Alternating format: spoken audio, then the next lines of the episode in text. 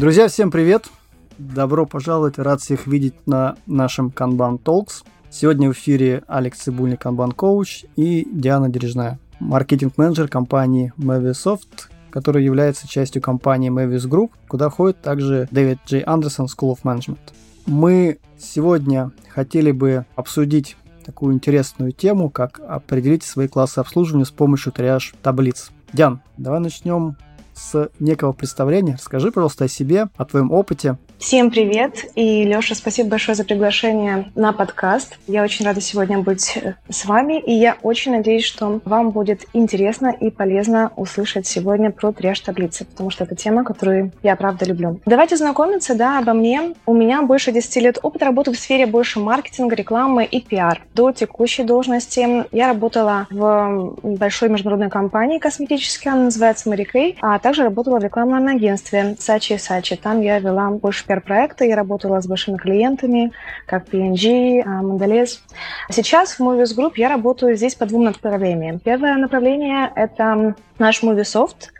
Это направление бизнеса, которое больше в софтвер-сфере. И также я работаю для школы менеджмента Дэвид Джей Андерсон, где я администрирую классы. И мне это очень нравится, на самом деле, потому что помогает больше общаться с учениками, узнавать, в чем бывают вопросы, запросы и с какими челленджами сталкиваются люди в своей работе на ежедневной основе.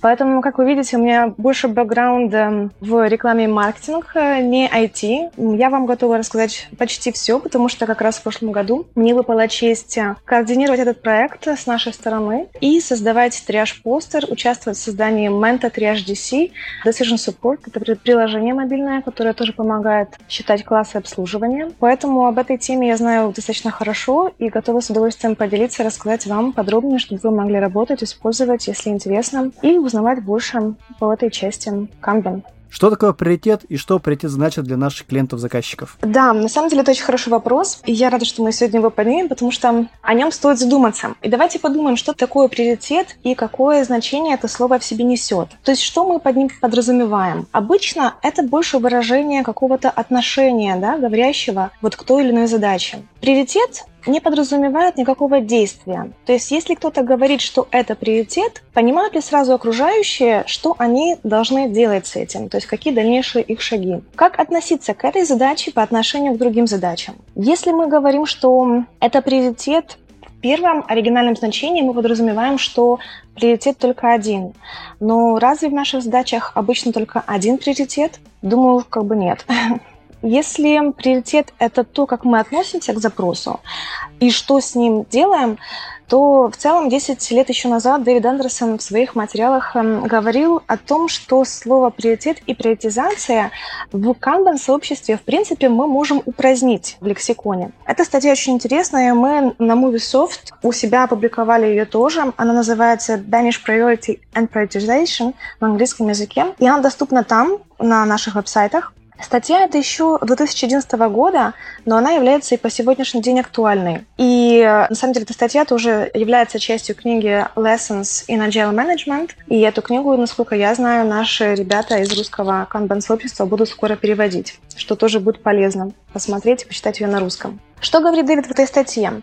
О том, что, в принципе, слово «приоритет» — это артефакт. Он маскирует э, в себе реальную информацию о рисках. Такую информацию, как, например, стоимость задержки или возможный ущерб. В работе над визуализацией канбан-системы для нас наша цель – найти способы сбора и отображения реальной информации о рисках, с которыми работает бизнес.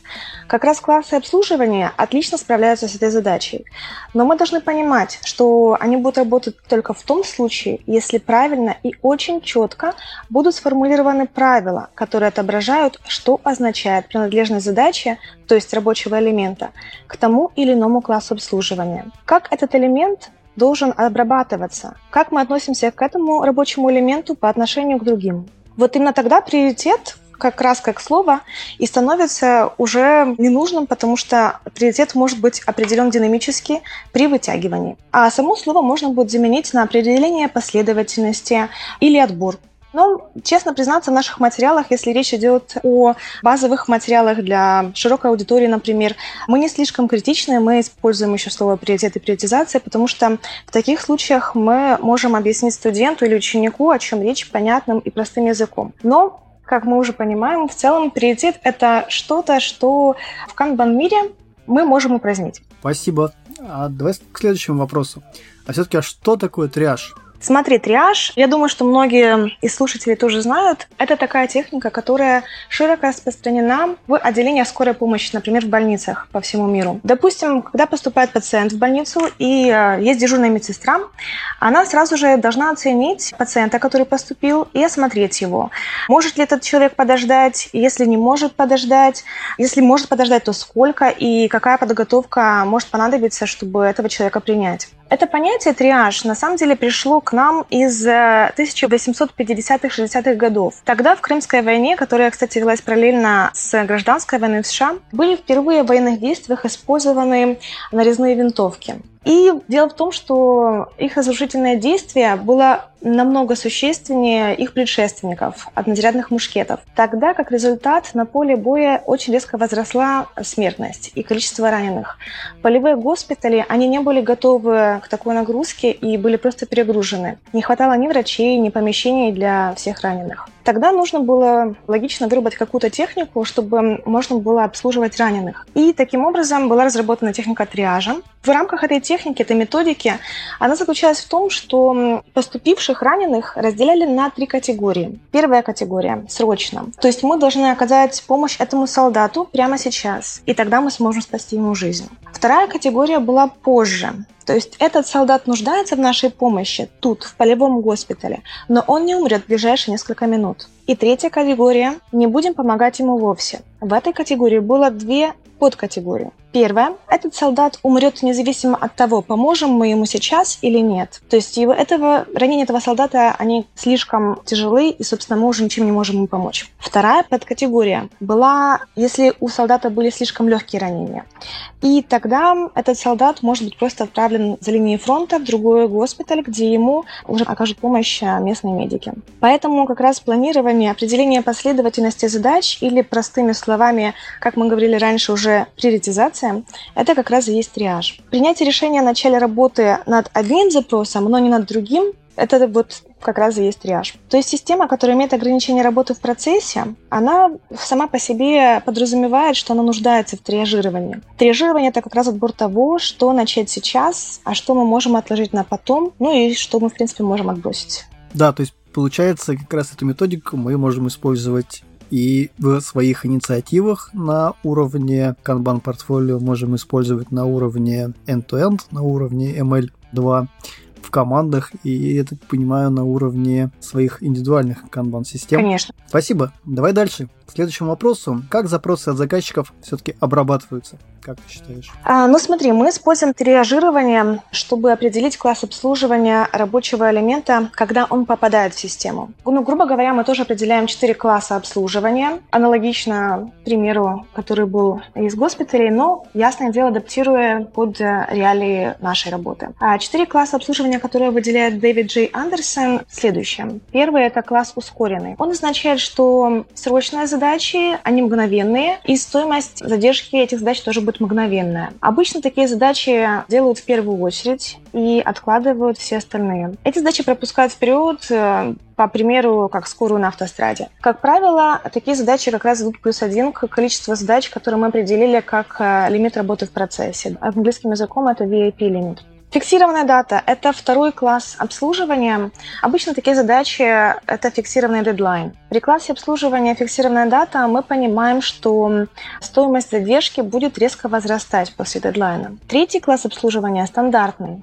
Это наши стандартные задачи, у которых нет зафиксированного дедлайна, и при которых мы понимаем, что стоимость задержки будет повышаться плавно, приближаясь к дедлайну по времени. Нематериальный класс обслуживания. Это очень интересный класс обслуживания и достаточно хитрый, собственно, поэтому мы его тоже любим. Это такие задачи, которые не срочные, они не обязательные в данный момент. Их выполнение в данный момент не влияет на текущий рабочий процесс, поэтому стоимость их задержки незначительна, и она не будет заметна там какое-то время, возможно, даже очень долго.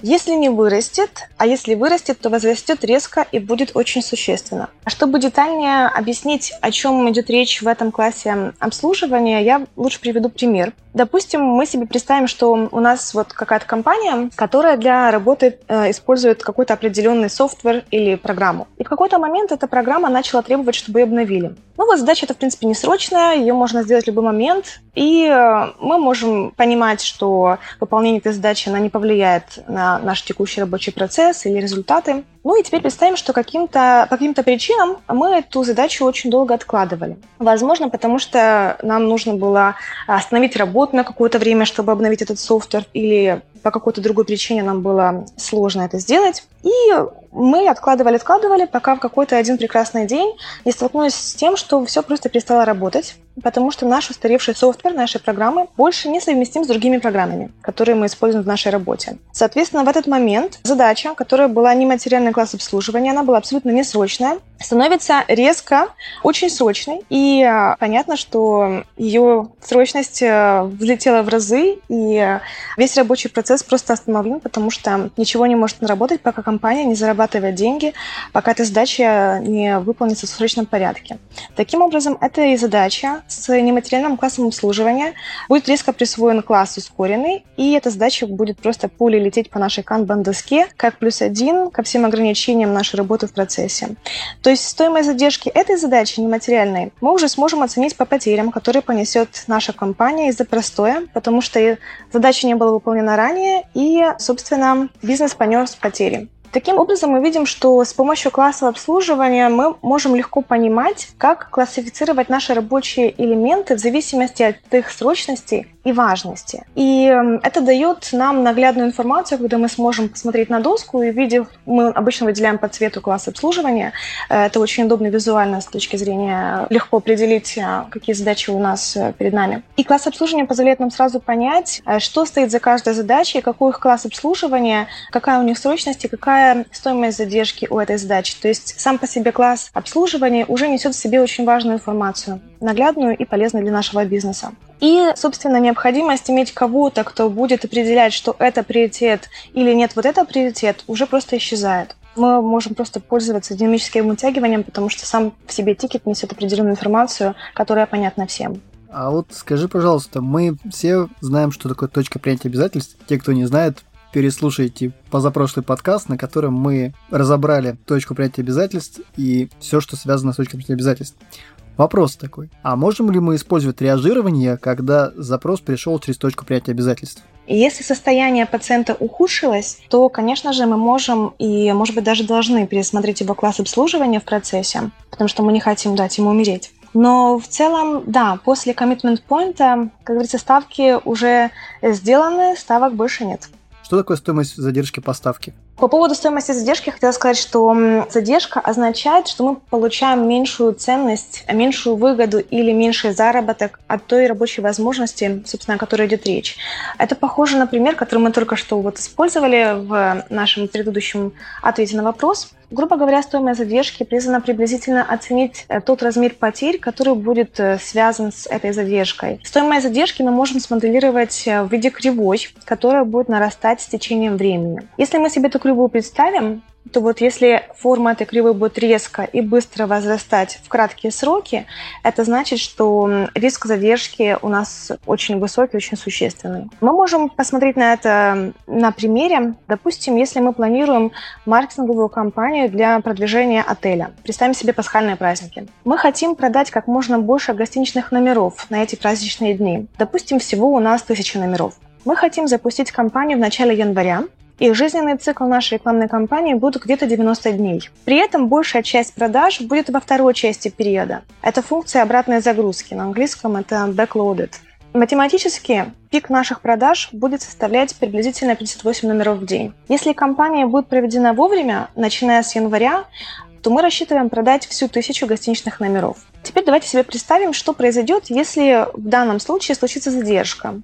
Допустим, у нас что-то пошло не так, и наша компания не была готова вовремя. Мы запустили ее позже, и, собственно, как следствие, мы продали меньше номеров гостиничных, чем мы ожидали. Таким образом, разница между тем, что мы ожидали продать, и тем, что мы продали по факту, это и будет стоимость задержки. Из-за задержки мы потеряли возможность. Когда мы говорим о стоимости задержки, идея заключается в том, чтобы понимать, по мере того, как увеличивается задержка, сколько мы теряем как следствие. Другими словами, во сколько нам обходится эта задержка.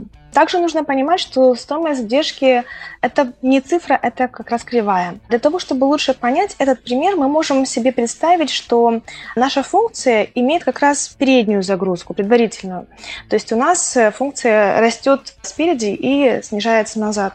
Допустим, по каким-то причинам, в связи с какой-то спецификой нашего бизнеса, к примеру, у нас продается больше гостиничных номеров в начале нашей маркетинговой кампании, нежели в конце, что, в принципе, обычно бывает наоборот.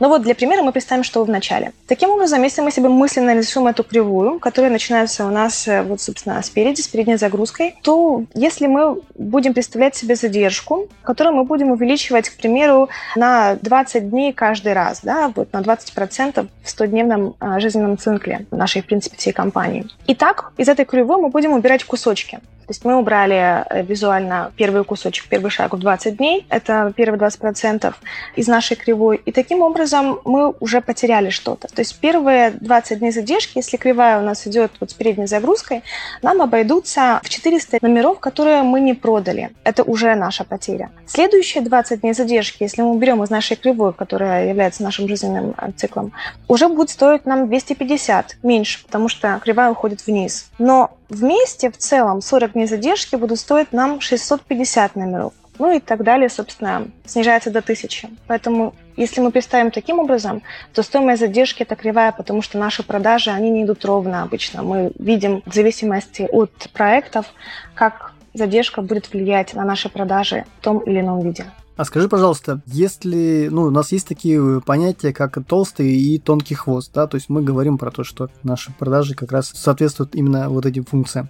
А скажи, пожалуйста, что это значит и какое распределение лучше для нашей канбан-системы? Толстый хвост или тонкий хвост? Мы используем активно эти понятия в триаж-таблицах, и от этого зависит, в какую сторону ты пойдешь на одной из наших таблиц, к, собственно, чему мы дальше вернемся.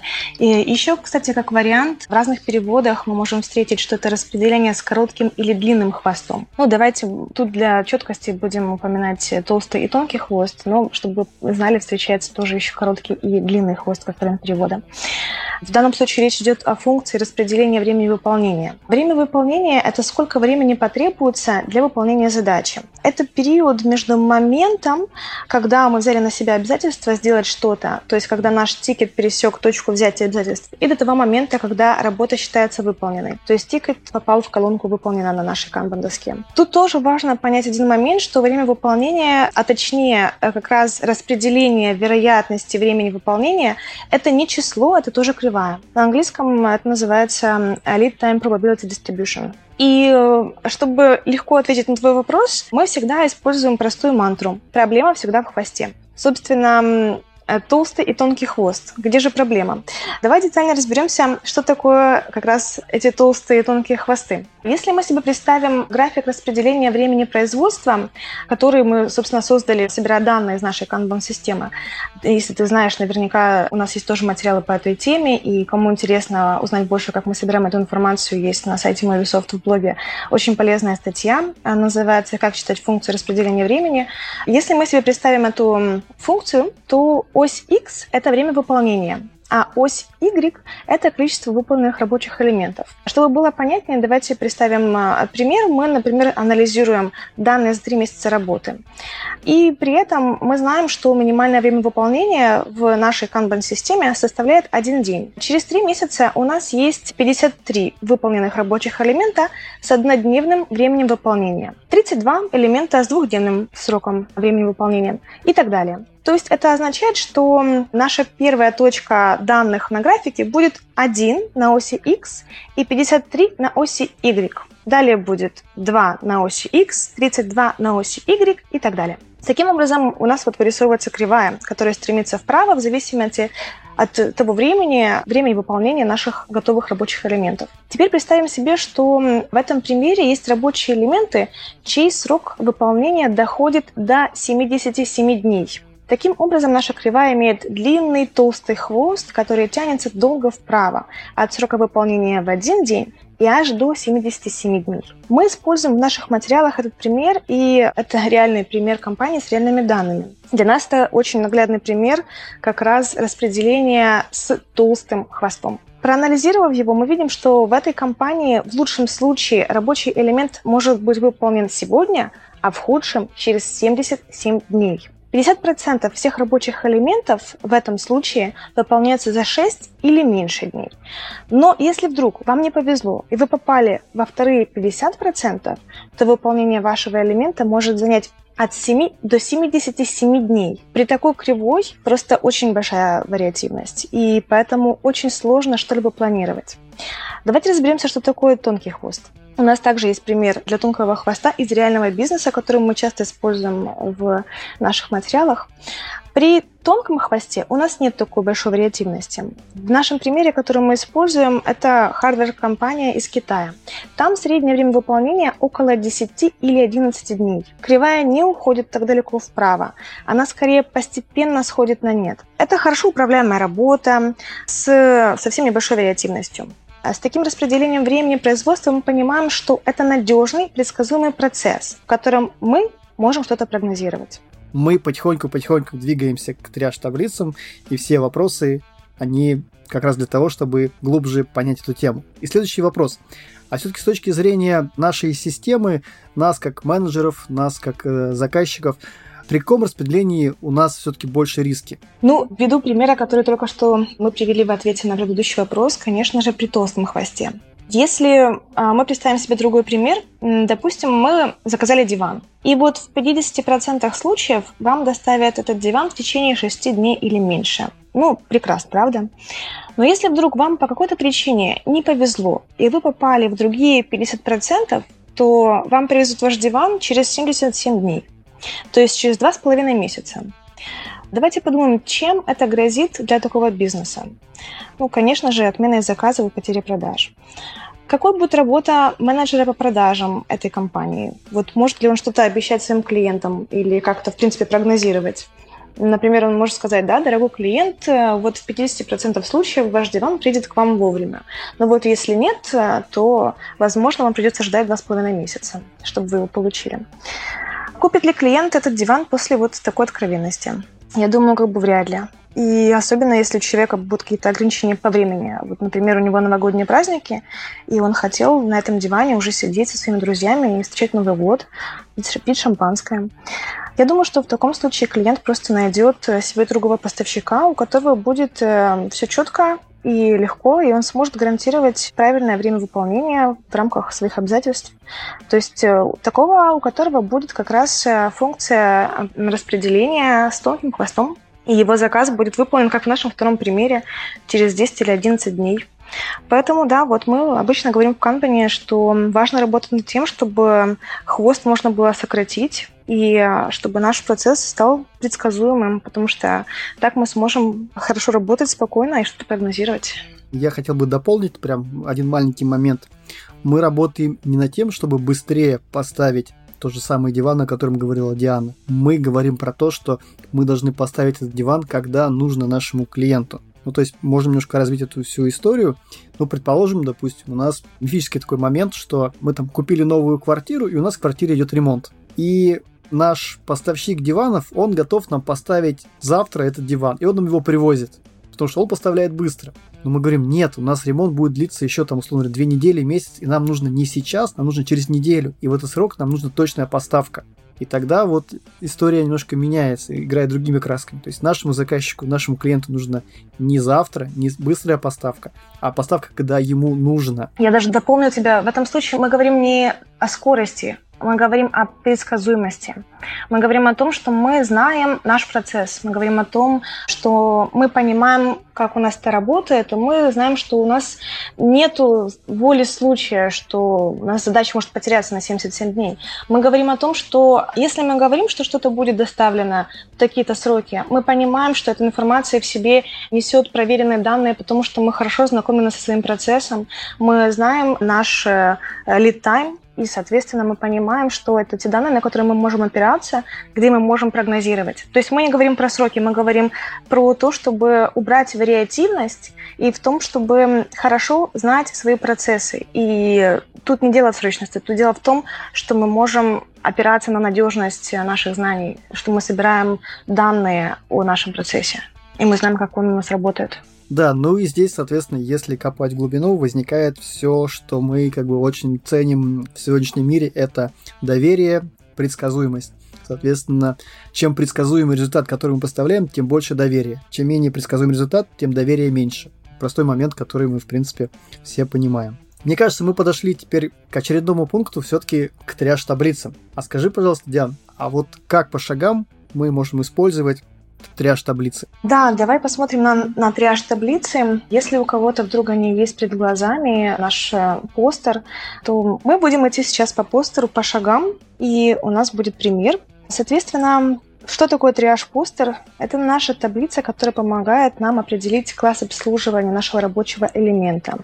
И эта таблица опирается как раз на знание о стоимости задержки. Сам по себе постер, если у кого-то он перед глазами, он такой большой, яркий, красивый и э, массивный, в нем абсолютно ничего сложного, и э, те шаги, по которым мы пройдемся, вы увидите, что они очень простые и легкие, буквально со второго раза, если делать это самостоятельно под любую свою задачу, под любой свой рабочий элемент, это все очень легко просто. То есть э, только на первый взгляд может показаться сложным. Эти таблицы в целом, они результат 10 лет работы Дэвида Андерсона и его партнеров.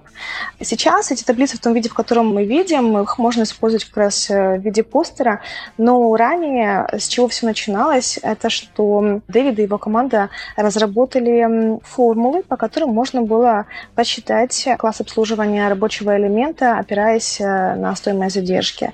Но так как это были формулы математические, без определенного образования математического ими воспользоваться было не так-то легко. Поэтому они не были пригодны для широкого массового использования. И тогда в один прекрасный день Драгош Дмитрию, это один из партнеров Дэвида Андерсона, с которым он плотно работал, сказал и предложил такую идею, что для этих целей могут подойти таблицы. Я рассказываю просто эту историю для того, чтобы было более понятно, по какому принципу работает эта таблица. Собственно, Драгош Дмитрию предложил разработать аналог таблиц для дайверов. Кто не знает, есть такие декомпрессионные таблицы для дайверов, которые помогают э, легко высчитать в зависимости от того, сколько ты пробыл под водой и на какой глубине, к примеру, когда ты сможешь в следующий раз спускаться под воду или летать на самолете. Таким образом, чтобы не навредить своему организму и здоровью перегрузками. И эти таблицы построены на основе математических и теоретических моделей. Благодаря этим таблицам, собственно, дайверы всегда рассчитывают э, график своих погружений, и это гарантирует им безопасность дайвинга. Вот, собственно, с тех пор Дэвид и его команда, они проделали колоссальную работу для того, чтобы эти формулы оформить в более доступный формат, э, которым смог бы воспользоваться каждый без какой-либо математической подготовки и вычислить класс обслуживания для своей задачи легко и быстро. Итак, давайте посмотрим, как мы сможем можем воспользоваться этими таблицами. В первую очередь нам нужно понимать несколько простых вещей о наших рабочем процессе. Первое – это наше время выполнения. Второе – это жизненный цикл нашего рабочего элемента. Третье – это когда мы планируем нашу поставку. Четвертое – это какая функция распределения времени производства, вот как раз о которой мы говорили ранее. Это толстый или тонкий хвост. Ну и какие ожидания наших клиентов в контексте их толерантности к возможной задержке. Тут э, все легко и просто. Нам нужно идти по шагам, которые указаны с э, верхней правой стороны. И я рекомендую им следовать, потому что без них можно очень легко запутаться или э, может получиться неправильный результат. Поэтому, э, следуя по шагам, шаг первый у нас будет определить жизненный цикл получения ценности.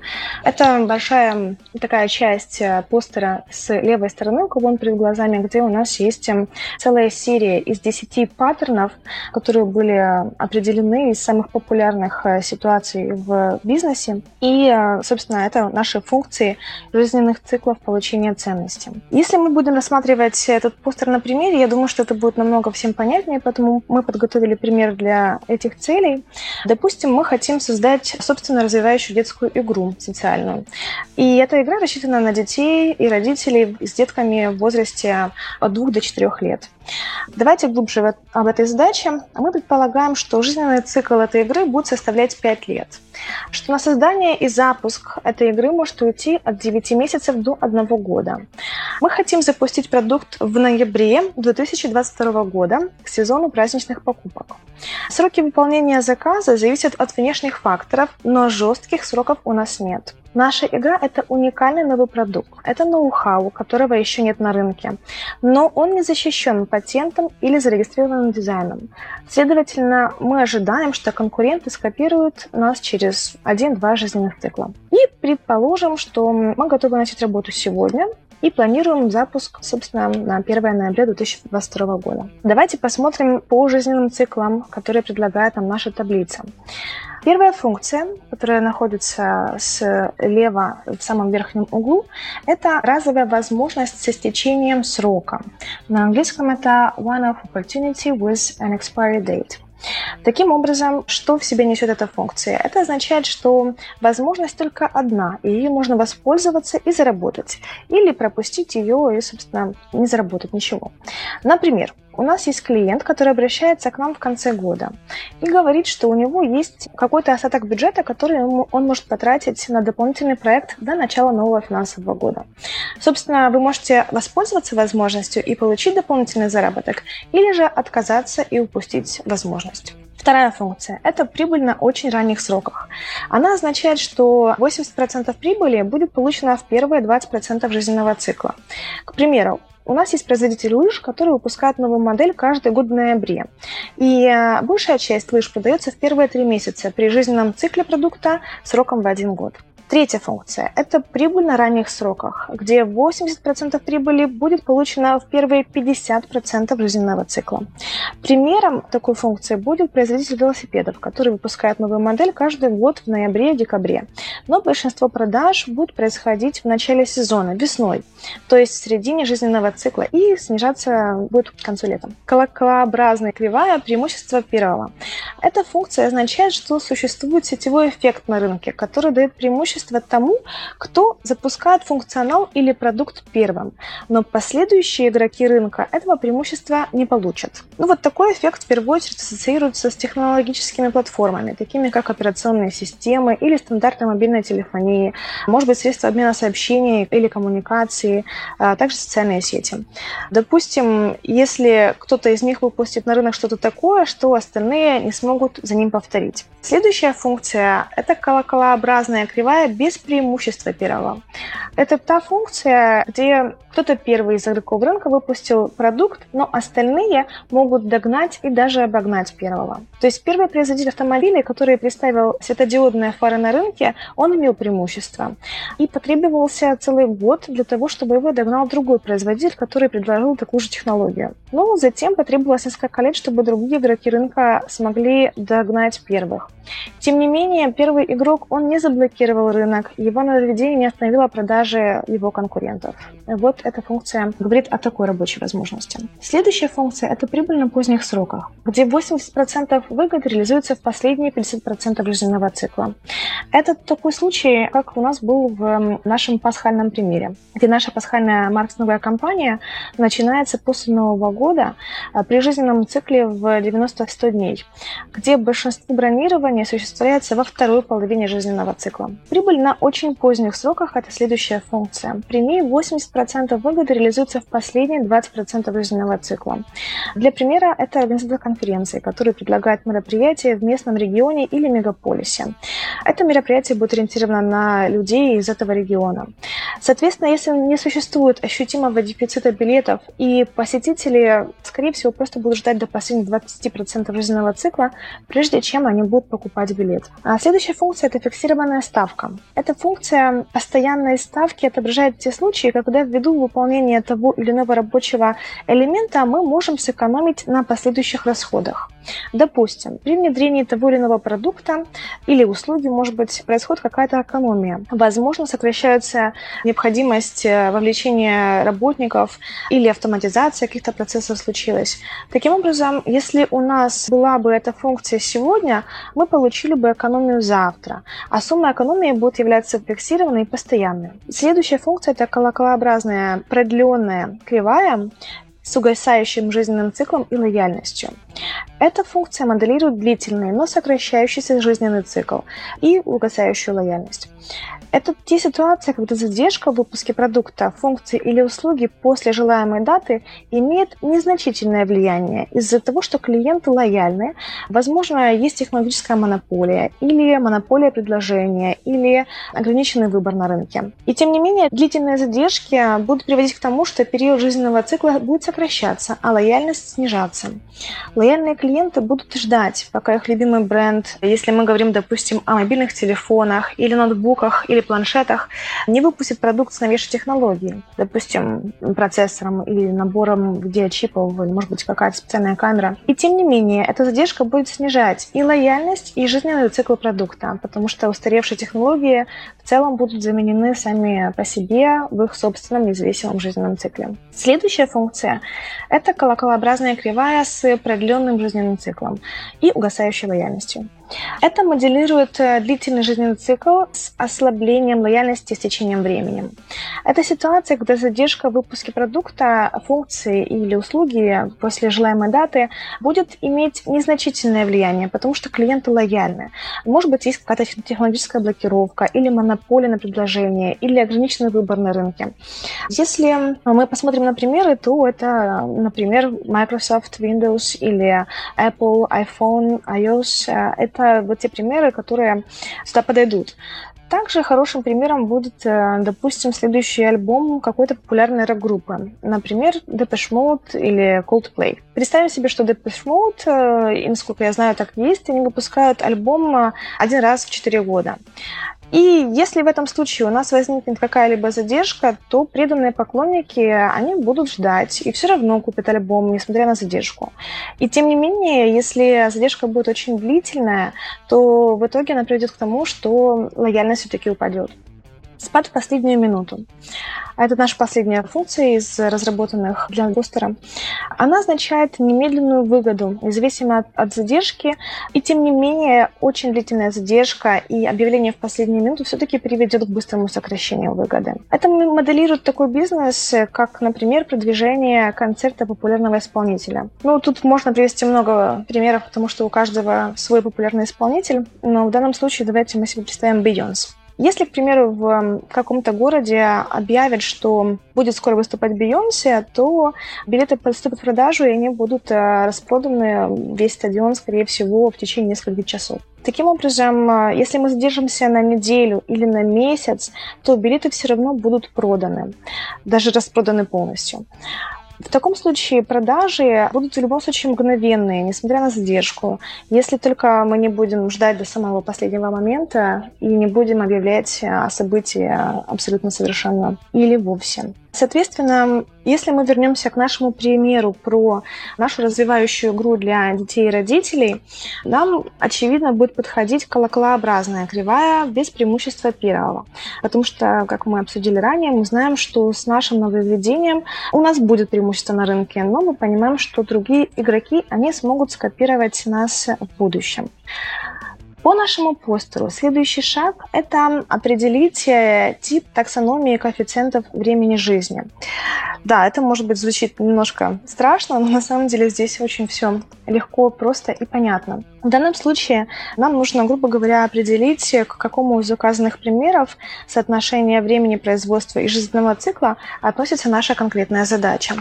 Например, вот в нашем примере была задача, которая 1 к 5 как у нас на постере, потому что мы говорили, что игру мы планируем создавать один год, а продавать будем 5 лет. Э, зная эти два элемента нашей задачи, мы уже можем вычислить класс обслуживания по определению. Давайте посмотрим на наш триаж-постер.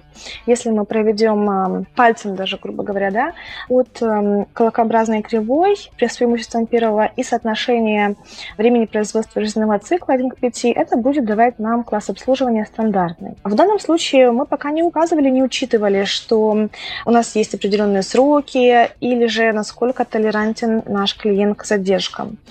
Давайте посмотрим, как изменится наш результат, если мы все-таки эти факторы учтем. Итак, мы приступим к шагу 5. Здесь мы видим диапазоны дат начала. Сегодня у нас 16 сентября. И поставку, как мы сказали, мы планируем на 1 ноября 2022 года. При этом наше время выполнения – это от 9 месяцев до 1 года. Мы возьмем максимум один год. Таким образом, мы можем видеть, что до желаемой даты поставки у нас еще один год и полтора месяца. То есть больше 100% необходимого нам времени производства. По нашей таблице, которую мы видим перед нами, это диапазон времени, который называется рано. Рано – это если сейчас мы находимся во временном промежутке в два раза больше, чем наше время производства и до 100% нашего времени производства. И если мы будем смотреть на время со 100% времени нашего производства и до 85% времени производства, это уже будет э, этап нормально, согласно нашей таблице. Но для нашего примера, если мы говорим про 1 ноября, то мы сейчас находимся на этапе рано. Шаг шестой. То, о чем мы говорили ранее. Это тот хвост, и какой хвост у нашей э, функции, нашей канбан-системы. Если у нас хвост э, толстый, как мы сказали в примере, то нам в данном случае направо. Шаг седьмой. Мы смотрим, что здесь нам предлагают определить, какие ожидания наших клиентов. Из предложенных опций мы видим э, опцию ASAP, то есть как можно раньше. Есть также опция согласно ожиданий или договоренности с клиентом. Есть дедлайн или нулевая терпимость к задержкам.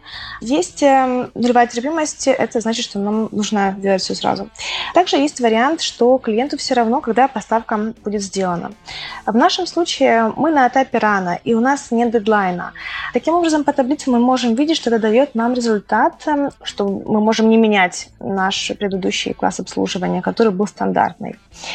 Но если мы вдруг представим, что у нас есть дедлайн, к примеру, мы хотим запустить игру на каком-то мероприятии, которое будет проходить 1 ноября, то мы тогда двигаемся немножко вправо и выбираем здесь рано, дедлайн и видим, что таблица меняет наш результат на фиксированную дату. Значит, что мы должны относиться к этому запросу, понимая, что стоимость задержки как раз вырастет в разы после дедлайна. И э, в нашем случае мы просто продадим меньше игр, если мы запустимся позже. Если мы уже давно работаем с такими проектами, мы хорошо знаем нашу канву систему, уверены, что наша функция производства имеет тонкий хвост, мы можем посмотреть на левую часть таблицы этого пункта.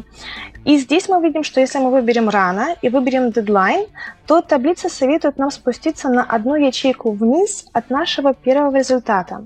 Мы делаем это на основной таблице, и мы видим, что класс обслуживания в данном случае меняется у нас уже на нематериальный. Что это для нас означает? И если мы можем положиться на наш процесс производства, то мы уверены, что у нас не будет сюрпризов, и э, мы уже поработали над нашим хвостом. Мы понимаем, что мы можем просто спокойно планировать нашу работу и понимать, что наш класс обслуживания нематериальный, мы все вовремя сделаем, потому что процесс у нас надежный. Мы его хорошо знаем, мы понимаем, что мы можем поставить тогда, когда мы планируем.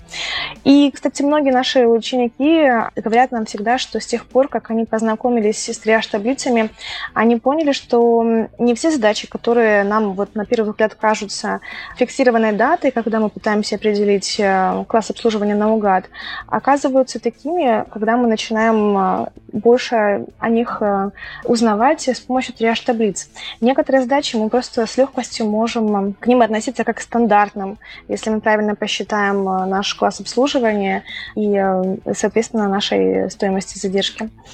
Таким образом, мы просто можем легче планировать, мы можем а, избегать лишнего стресса. Как мы знаем, стресс не очень хорошо влияет на наше эмоциональное состояние и здоровье.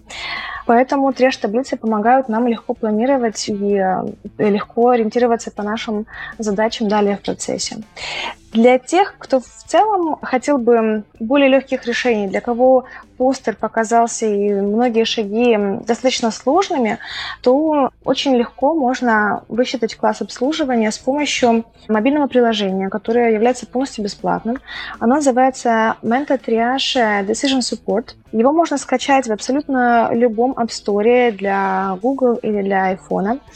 И оно работает по принципу калькулятора. Там ничего не нужно определять, нужно знать, опять же таки, ту же базовую информацию, которую просто можно вбить в приложение, и это приложение посчитает автоматически класс обслуживания задачи и подскажет все, что нужно далее делать с процессом. Более того, в этом приложении можно даже сохранить несколько канбан-досок и уже считать по каждой канбан-доске отдельный класс обслуживания для каждой задачи. И я еще очень люблю с моей стороны функцию нашего слайдера DAT, когда мы посчитали класс обслуживания для задачи, мы можем с помощью этого слайдера посмотреть, где и на каком этапе поменяется класс обслуживания у этой конкретной задачи. Это дает нам понимание до какого периода нам стоит начать эту задачу, если мы хотим остаться в рамках этого класса обслуживания.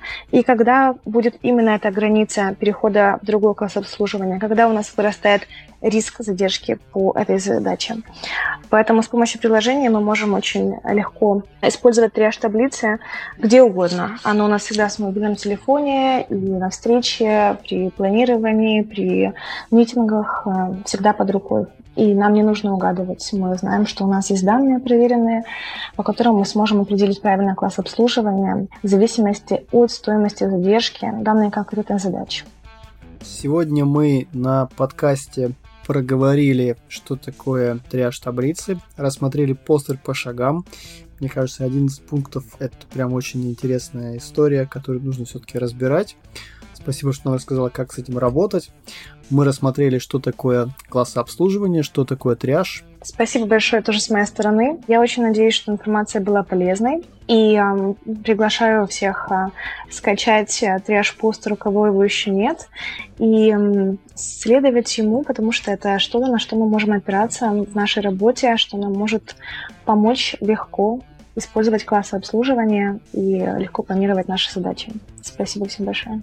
Да, Ян, спасибо.